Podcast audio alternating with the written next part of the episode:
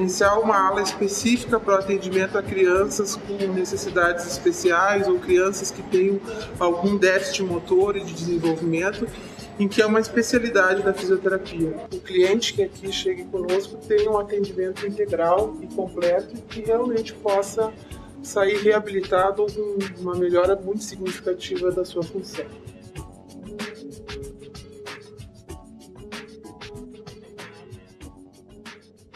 Instituto De Vita, clínica especializada em tratamentos de oncologia e hematologia. Instituto De Vita, tudo pela vida. Fone 54 3214 1700, Caxias do Sul.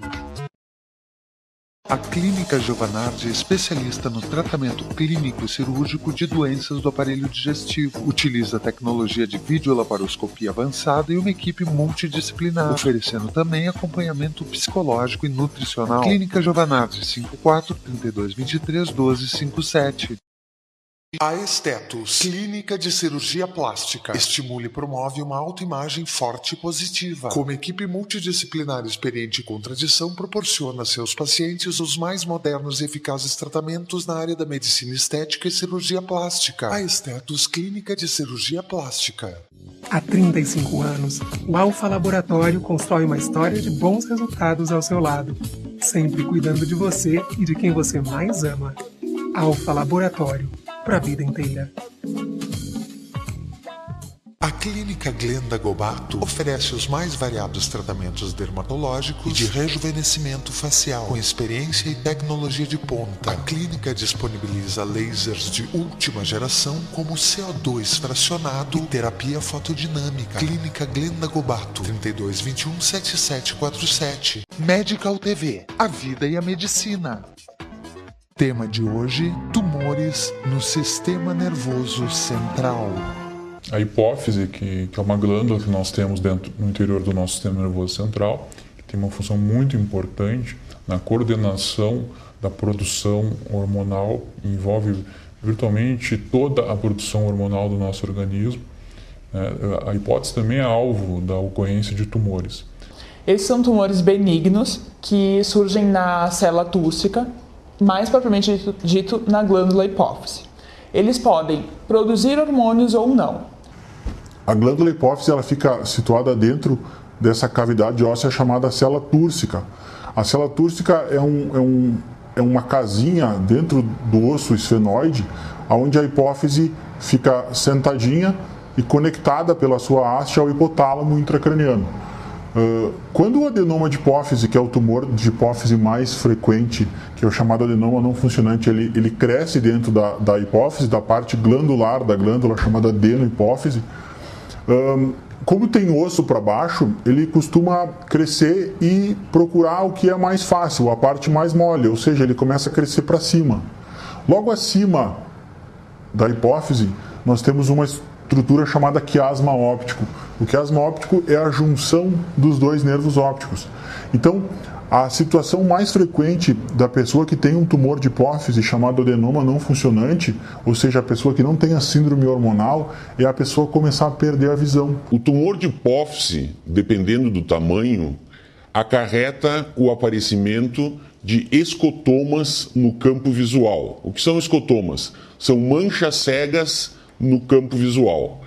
Dependendo do tamanho, pode acontecer, inclusive, uh, perda de todo um quadrante do campo visual e o paciente não se perceber.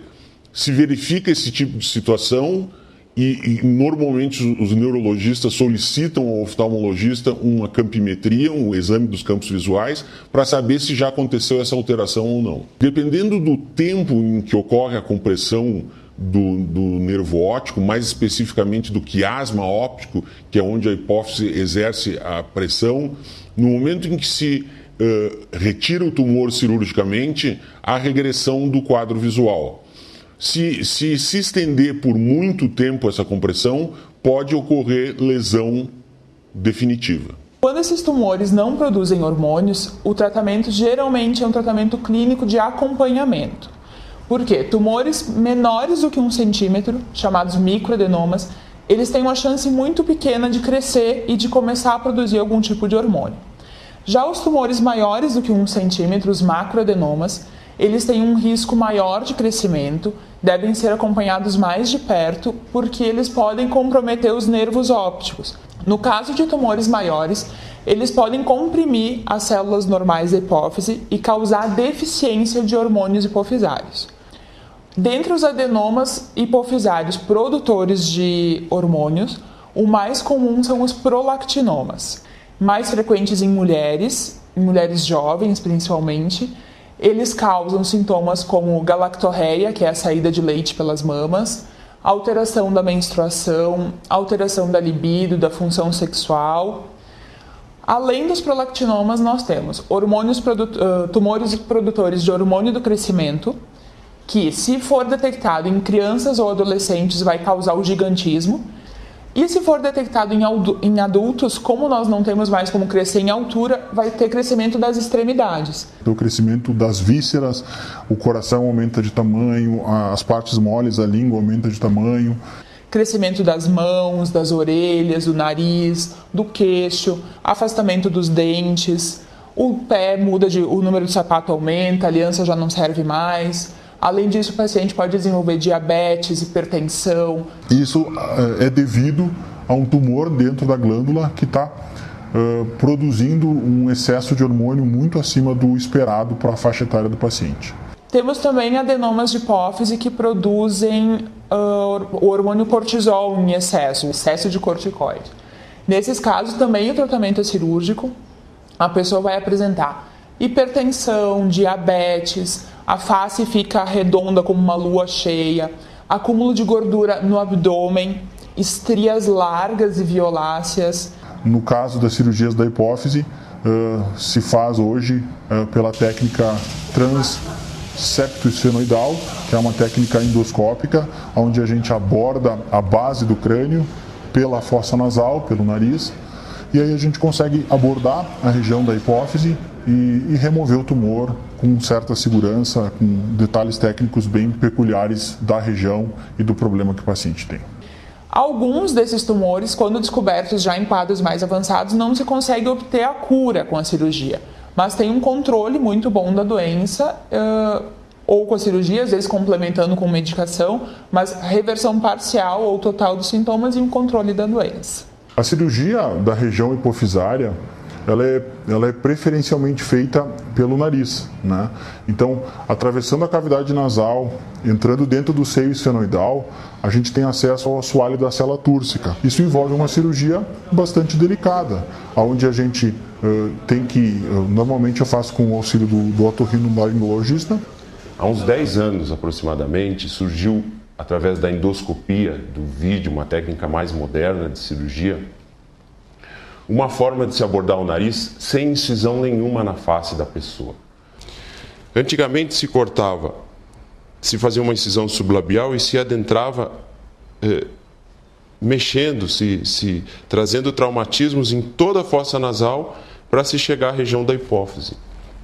Hoje em dia, a gente entra através da narina do paciente, que a gente chega através do seio esfenoidal, a gente consegue abrindo essa parede aqui, chegar na hipófise para o neurocirurgião poder operar o paciente. Inclusive, pela via endoscópica, a gente pode abordar os tumores e as lesões da fossa anterior, da região da hipófise, da região do clivos, via fossa nasal. A vantagem da cirurgia eh, eh, endoscópica dos tumores da hipófise é de não causar nenhum traumatismo na fossa nasal do paciente.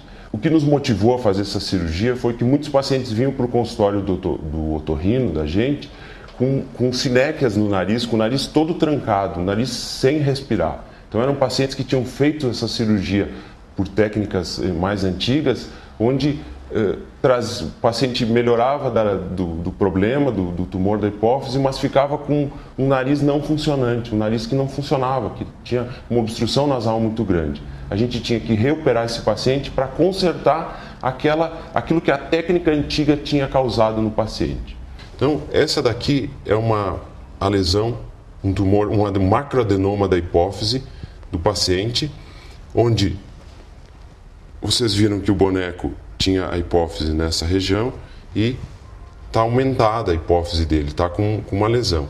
Então, através do nariz, a gente vai abrir essa parede anterior do seio esfenoidal para abordar a lesão diretamente através da cavidade nasal.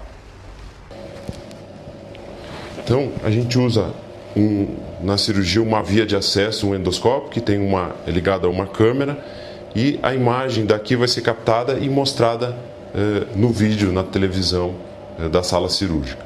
Dentro do nariz, a gente tem uma estrutura que é o septo nasal, que é essa estrutura aqui, o corneto médio e o corneto inferior. Essas estruturas devem ser conservadas em qualquer procedimento que for feito dentro do nariz. Então, primeiro, primeiro marco na cirurgia é a gente rebater o corneto médio e observar o ósteo do seio esfenoidal. Esse ósteo é o ósteo de drenagem do seio esfenoidal. O seio esfenoidal é um seio que eh, contém ar dentro e que é feito para eh, eh, aquecer o ar que a gente respira. O seio esfenoidal é essa cavidade que está dentro desse ósteo aqui. A gente vai fazer uma comunicação, então uma ampliação desse ósteo e do outro e a ressecção dessa porção septal para abordar a região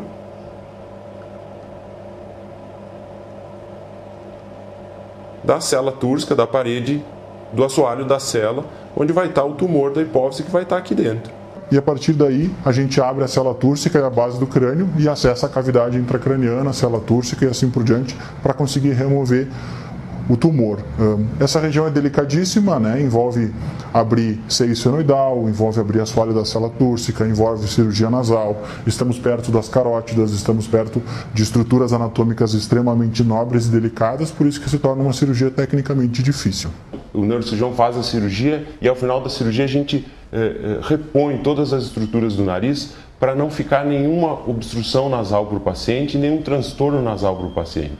Então o paciente se recupera mais rápido e o paciente tem uma respiração normal no pós-operatório, bem semelhante de como ele estava respirando antes.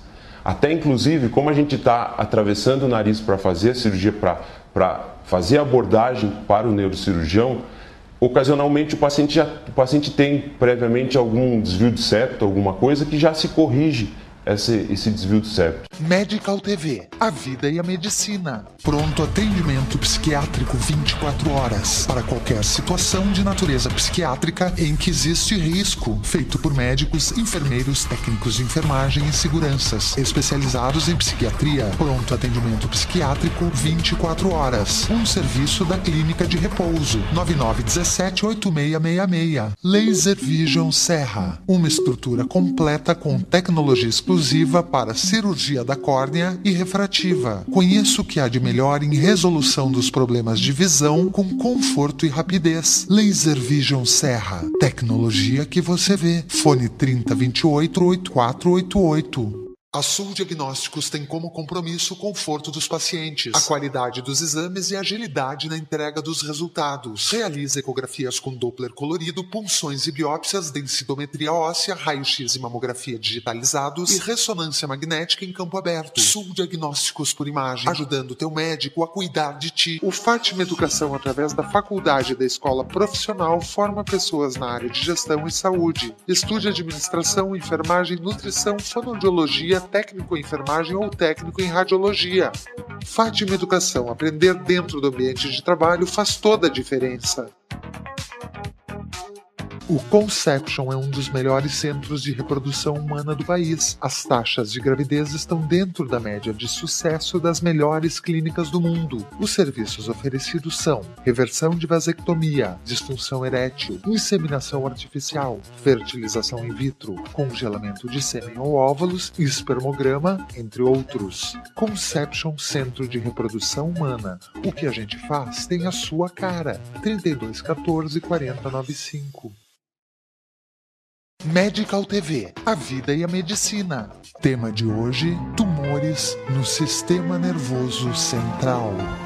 Normalmente a apresentação do tumor cerebral é de ser esporádico, de ser em alguém sem história familiar. A radiação uh, comum, como ondas eletromagnéticas, radiação de microondas, radiação do celular, que é uma polêmica muito grande, está uh, sendo muito estudada Uh, vários lugares do mundo, vários países do mundo estão estudando a exposição à radiação uh, não ionizante, que, que, é a radiação né, convencional, não radiação nuclear, né, se isso pode aumentar o risco de frequência de tumores cerebrais. Até hoje, até o momento, até 2013, não existem informações que aumentem o risco de tumor cerebral à exposição dessas radiações.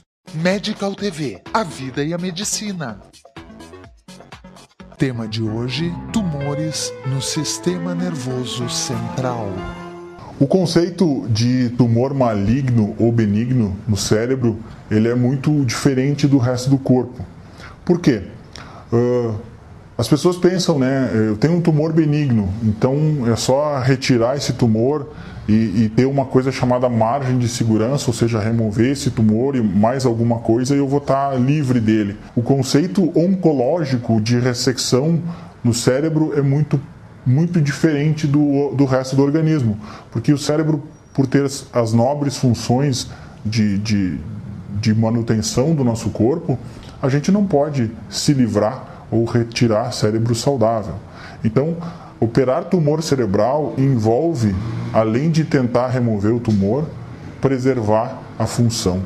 Nem sempre um tumor benigno quer dizer que ele não tenha risco. Às vezes, algum, alguns tumores benignos eles podem ter uma gravidade tão grande quanto a dos tumores malignos.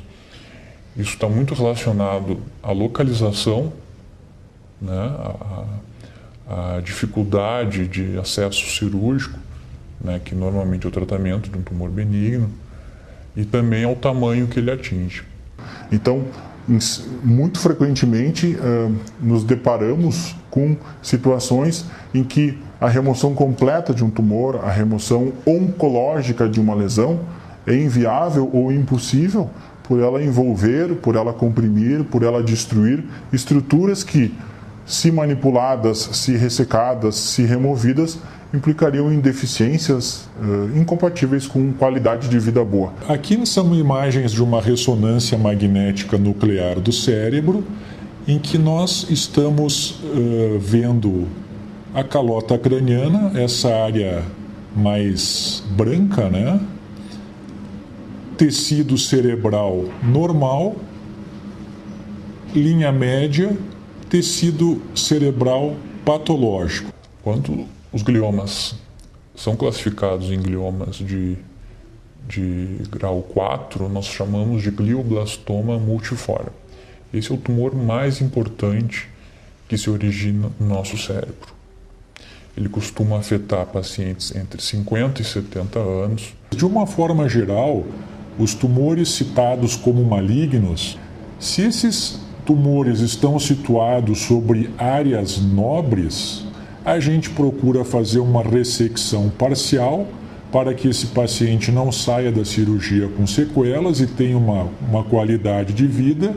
E nós vamos, junto com a equipe multidisciplinar que envolve aí os oncologistas, ver a necessidade da realização de radioterapia e quimioterapia se o oncologista ver que é necessário. A cirurgia se tornou mais segura à medida que a gente consegue verificar as funções do tecido nervoso durante a, durante a cirurgia.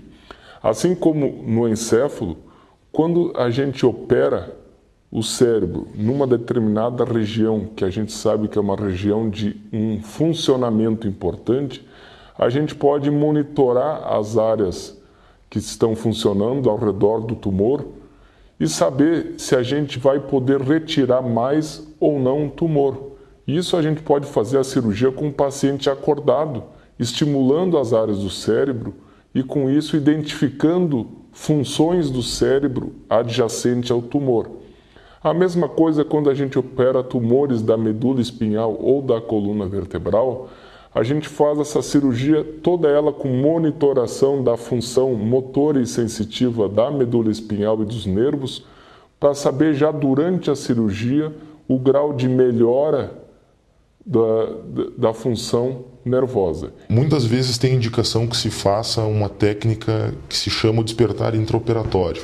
Essa técnica consiste em iniciar a cirurgia com anestesia geral, o cirurgião faz a abordagem no cérebro dessa lesão e na hora que ele precisa retirar a lesão cerebral, o paciente é acordado. O anestesiologista diminui a dose das medicações que mantêm o paciente dormindo mantém as drogas que dão analgesia ao paciente e isso permite que o paciente desperte durante a cirurgia, de forma que ele possa ser estimulado a falar, no caso de uma lesão área da fala, né?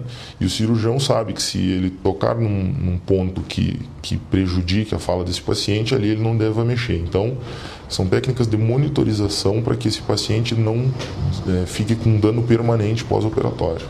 As técnicas em neurocirurgia evoluíram muito também. Hoje a gente tem, a gente usa a ecografia transoperatória para localizar melhor as lesões, removê-las melhor. A gente usa a ressonância transoperatória para fazer uma ressonância durante a cirurgia. A gente remove o paciente do bloco, leva no aparelho de ressonância durante o ato cirúrgico para confirmar e para conferir se a gente está conseguindo remover a quantidade e o lugar de lesão que a gente quer. As técnicas em fazer cirurgias com o paciente acordado e com monitorização neurológica se tornaram muito mais seguras para diminuir as deficiências pós-operatórias. A, a, realização de uma cirurgia com a ressecção mais próxima da, da, da, de uma ressecção completa tem importância fundamental Logo após a cirurgia, é necessário também fazer radioterapia e quimioterapia. De alguns anos para cá, existe um, medicamento de uso tanto oral quanto endovenoso, que é o Temodal, que melhorou significativamente o prognóstico desses pacientes. Às vezes, os pacientes eles já saem com uma perda de função motora ou sensitiva pela própria doença. Muitas vezes já vêm ao consultório com essa perda de função. Depois da cirurgia, a gente vê que os pacientes eles tendem a melhorar até um ou dois anos após a cirurgia. E essa melhora vem através de fisioterapia, fonoaudiologia, atividades físicas, justamente para que esse estímulo na musculatura, na pele no osso condicione áreas do cérebro para voltar a funcionar e manter a atividade que antes era normal. E o principal objetivo da fisioterapia é focalizar na independência funcional desse paciente, uh, ajudar ele a ter uma vida uh, próxima ao normal do que ele tinha. Uh, a fisioterapia ela se baseia no que a gente chama de neuroplasticidade, que é a capacidade que o cérebro tem de se readaptar, de aprender novas coisas. Né? A gente sabe que a criança ela tem um potencial enorme de aprender e uma, um paciente idoso, quando ele sofre uma lesão cerebral, seja um tumor cerebral, ele também, a, a neurociência, ela descobriu que esse cérebro ele pode aprender e reaprender a todo momento. Em relação à capacidade de reverter as sequelas ou os déficits motores, a gente sabe que em crianças até os seis anos de idade, a gente tem uma capacidade de que, uma vez lesado determinadas áreas do cérebro, outras áreas do cérebro que estão boas possam exercer a função daquela área perdida. Isso a gente chama de plasticidade cerebral. A partir dos 6, 8 anos, essa capacidade de formar novas áreas motoras, sensitivas, novas áreas funcionais em regiões diferentes daquela destruída, começa a ser cada vez menor a chance. A gente sabe que à medida que a idade avança, a gente vai perdendo neurônios mas constantemente esses neurônios continuam se formando. Mesmo em adulto, nós temos, através das células tronco cerebrais, nós temos formações de neurônios. Só que essa capacidade de, vamos dizer assim, aumentar a população dos neurônios com essas células tronco não são suficientes para reverter muitos desses déficits. Nos casos, então, de, de pacientes com tumor cerebral, uh, esses pacientes, uh, eles apresentam, uh, muitas vezes, né, a maioria das, deles apresentam distúrbios de linguagem, alterações de articulação, paralisia facial, né, que impede uma boa mobilidade dos órgãos fonoarticulatórios, e também alterações de deglutição. Né? Além da, da perda auditiva. O mais uh, grave seria o que nós chamamos de afasia, né? É, é um distúrbio no qual o paciente perde, ou parcialmente ou completamente, a habilidade de se expressar e de compreender o que é dito e falado. Né? Então, tanto a fala quanto a escrita, elas podem estar alteradas.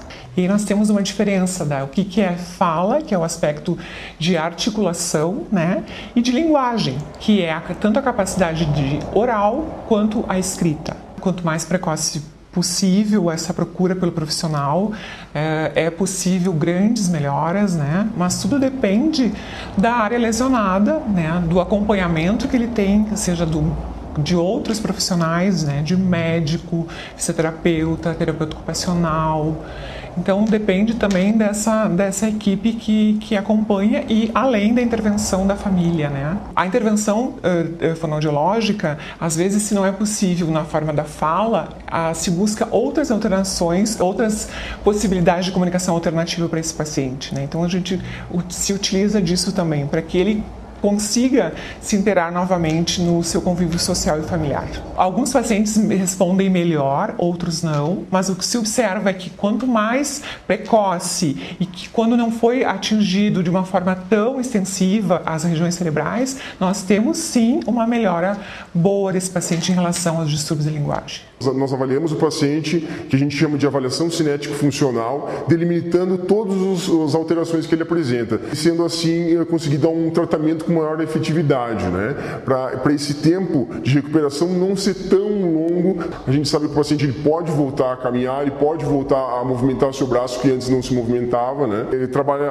alongamentos, flexibilidade, exercícios de força muscular e também o treino de caminhada. Né? Outro detalhe fundamental se tratando de neuroreabilitação e as novas tecnologias que estão sendo criadas para ajudar esses pacientes. Hoje a gente já sabe que existem órteses funcionais, uh, cadeiras de roda uh, muito tecnológicas. Isso foi muito importante na evolução da reabilitação. A gente sabe que hoje o paciente ele pode ser incluído em diversas atividades. Outro detalhe importante de ser falado é a inclusão desses pacientes. O paciente ele pode ficar com uma limitação motora, mas ele pode ser incluído uh, na, em atividades rotineiras do dia a dia. A sociedade tem que entender melhor essas pessoas, né?